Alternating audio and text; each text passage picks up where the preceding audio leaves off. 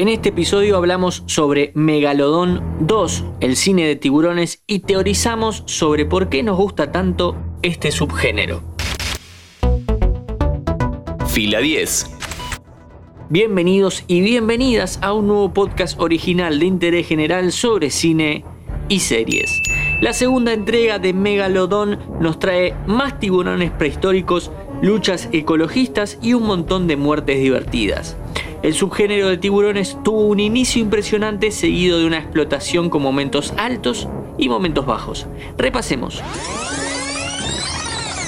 Obviamente si decimos tiburón, lo primero que suena a nuestra cabeza es la música de John Williams y tenemos el recuerdo de la película dirigida por Steven Spielberg en 1975.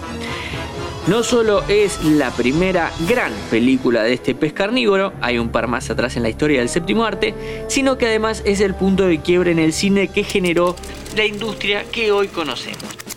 A partir de Tiburón se empezaron a hacer grandes publicidades de un estreno en medios de comunicación, en las calles, etc. El marketing empezó a desplazar a la crítica a la hora de la elección de qué ir a ver. También se modificó la cantidad de pantallas dedicadas a una sola película dentro de un complejo y el verano de ellos, invierno nuestro, pasó a ser el momento para el lanzamiento de estas propuestas. Nacía lo que hoy entendemos como blockbuster. Tiburón de 1975 es muchas cosas que no nos alcanzan 5 minutos para explicar.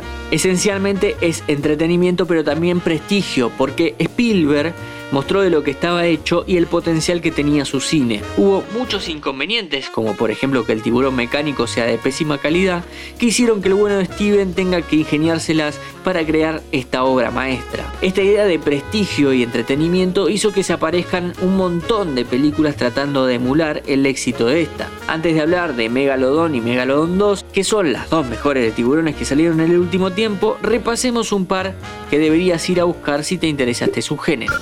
Empecemos por Infierno Azul o The Shallows, peliculón moderno de 2016 con un presupuesto chico pero de un cine gigante. Cuenta la historia de Nancy, interpretado por Blake Lively, una surfista que es atacada por un tiburón blanco y debe resguardarse arriba de una roca hasta que sea rescatada. Mientras tanto, el pececito anda dando vueltas y cuando puede mete el zarpazo. Acá tenemos una película con el animal hecho en digital, a diferencia de la de Spielberg que era un mecánico, y con similitudes en cuanto a la idea de que lo que debe primar es el suspenso. De acá nos vamos a Deep Blue Sea de 1999, conocida por acá como Alerta en lo Profundo, cuenta la historia de una bióloga que modifica el ADN de unos tiburones en búsqueda del bien común y termina haciendo que estos se pongan como loquitos y provocando que todo se convierta en una de terror hecha y derecha. Dejamos con esta el suspenso y nos metemos en la otra variante, el animal asesino e imparable. De estas dos nociones se desprenden otras muy buenas pelis de tiburones como A 47 metros y Open Water. También películas pura y exclusivamente de explotación que son un tanto bizarras como Mega Shark vs Giant Octopus, Dino Shark, Sharknado y el ataque del tiburón de dos cabezas. Pero dije al principio que iba a hablar sobre Megalodon y su secuela de 2023. La premisa es casi como la de todas. Un tiburón blanco ataca. Dos singularidades. Una es un tiburón gigante prehistórico. Dos, pelea contra Jason Statham, el pelado del transportador. En la segunda se amplía el universo, hay más tiburones, otra sorpresita y un mensaje sobre que la ecología es buena buena y la minería mala mala.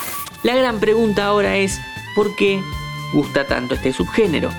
Me atrevo a teorizar sobre el tema. Creo que hay una fórmula muy efectiva siempre en el terror de lo posible, ya sea un tipo con un hacha o un animal asesino. Sumado a esto, nos encariñamos con la idea de viajar al espacio, pero todavía desconocemos lo que habita en las profundidades del océano, tema que explora Megalodon 2. Esa combinación de lo desconocido y lo posible hace que uno encare el post película con miedo. Sabido es que después de la tiburón de Spielberg a la gente le daba pánico ir a la playa. Dirás, eran otros tiempos y la gente era más ingenua. Sin embargo, este pez carnívoro tiene pocos asesinatos en la historia de la humanidad y le tememos como si fuera Jack el Destripador. Mi nombre es Matías Danelli y te espero para un próximo episodio. Interés General Podcast. Conoce algo nuevo 5 minutos. Seguinos en redes sociales y descubrí más contenido. Búscanos en Instagram, Twitter, Facebook y LinkedIn como Interés General Podcast.